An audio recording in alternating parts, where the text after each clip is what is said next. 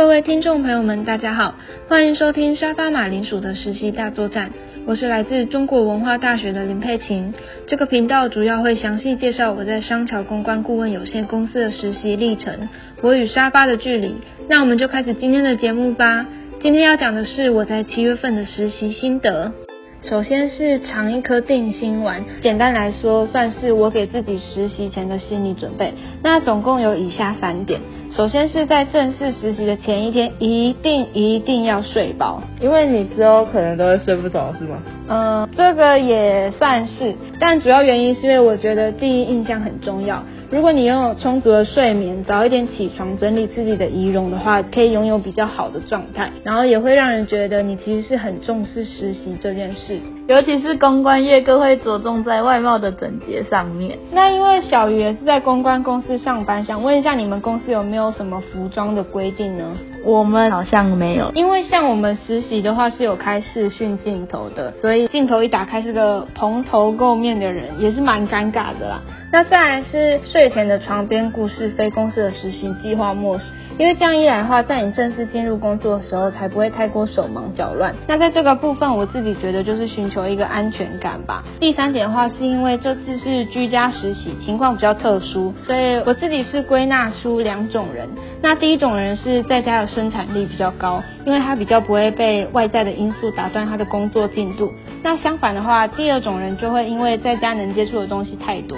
所以你可能累了就休息一下，就消耗了很多时间。这边题外话，想问一下大家，你们分别是属于哪一种人呢？二种人吧。为什么你会觉得自己是第二种人？累了就是要休息嘛。像我跟丽属于不同种类型的人，因为我是在家生产力比较高的，但我是因为怕自己在家会太过悠闲而给自己比较多压力，所以常常会分不清上班跟下班的时间。如果是偏向第二种类型的人的话，还是推荐大家在工作的时候就要换上。工作服，然后离开卧室，也可以做个行事例。像我们实习的话，就需要打日报。然后把你今天的工作表跟完成的进度打下来，我觉得可以时时叮咛自己有没有跟着进度走，还蛮好的。第二大标的话是时间管理大师，给牛肉面猜一下，你觉得我是在讲什么主题？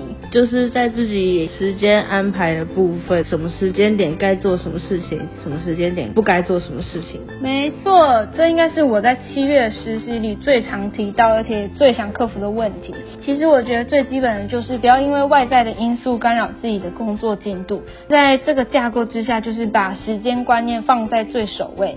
因为实习就是让你提前体验出社会之后的情况，就不能像在学校的时候，总是会想说没关系啊，都是同学，延迟一下缴交也可以吧。而且你现在面对的是你的主管，你还敢跟他说晚一点？可能明天你就直接被炒鱿鱼，不用来做了吧？对，我想这点小鱼应该也很了解，因为上次我们在实习新的 p o c k e t 里，我也是因为听了小鱼的谏言之后，才发现原来大家对时间观念是很重视的。承上他刚刚所说的主管的问题，因为主管也有主管的生活要过，那下班时间到了，你还要跟他讨论公事啊，你又没有付人家加班费，除了人家对你的工作评价会不好之之外，在人际关系上面也会因此而触礁。第三个大标就是魔鬼藏在细节里。那因为我以前在学校都是担任资料搜集或是企划发想职位比较多，然后很少制作简报或是口头报告，所以开始实习之后，每个礼拜二晚上到礼拜三清晨，我都超级爆炸紧张，手汗真的流不停，像水龙头一样。有够恶心！哎，你这个太发自内心了，尊重一下。然后在实习当中，我发现到其实我是可以进行口头报告的。虽然我说话的速度很快，也不擅长找重点，但因为有每一周的报告训练，也让我渐渐掌握改善的方式。那在语速的部分，让我们有请我的同温层最素女 A.K.A 口齿不清的小鱼来说一下，你认为说话太快会造成的困扰有哪些？说自己没准备，然后整夜都被我清理。讲太快的话，也会让人家听不懂你在说什么。不过这个东西，我觉得是要长久去练习的。碍于我现在有戴牙套的关系，又让我更空更口齿不清。你看我刚刚又犯错了吧？毕竟说话的习惯已经养成了，所以建议大家说话还是慢慢的讲，要说清楚，不然你这样要一直表达再表达，会很不流通。好，那在简报的部分，比较不擅长找重点的人，应该都会跟我一样面临整段话都很重要的问题。像第二次简报主题是公司介绍，那我在做那次报告的 PPT 的时候就纠结了很久，因为我觉得全部都是重点，所以就花了很多时间在挑选。那讲评的时候又有被点出来，但是失败为成功之母，经过每一次的训练，都能更加的完善自己的优缺点在哪。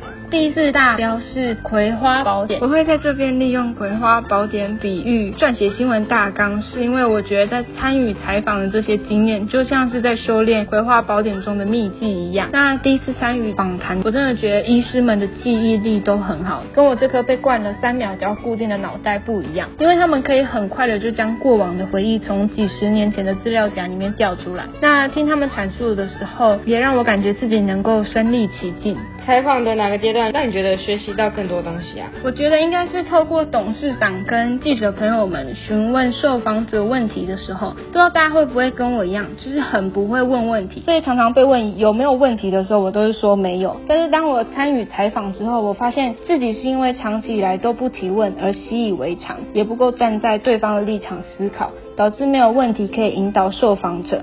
所以关于这个部分，我也期许能够在未来的这几个月好好努力去学习。第五大点就是 Just Do It，取这个标题主要也是给我自己跟所有在实习的大家加油打气。不管你现在做的是什么，只要勇于挑战，坚持下去，一定会有回报的。那透过实习的每一周，我都会努力让自己学习新的技能。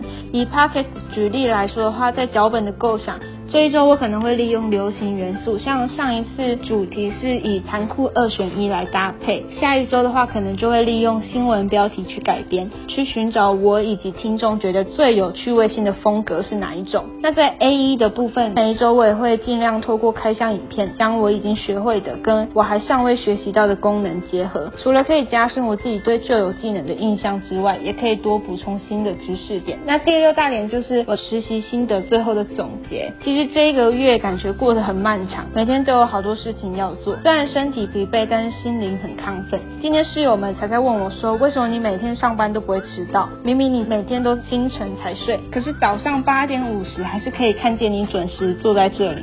那我觉得除了是对这份实习的恐惧。也是我希望自己能够好好把握实习的每一次机会，最后也期许自己在下一个月也能保持上述所说的这些精神，继续增进自己的各方技能。虽然也会有觉得困扰或是时间不够用的问题，但毕竟实习就是为了让我们提早体验职场的一个机会，所以趁现在多多熟悉跟磨练，我觉得也是很好的事情。那我们今天的访谈就到此结束。如果之后还有想知道更多关于沙发马铃薯的实习日常，就锁定每周五的上海实习生园地吧。那大家一起来说拜拜。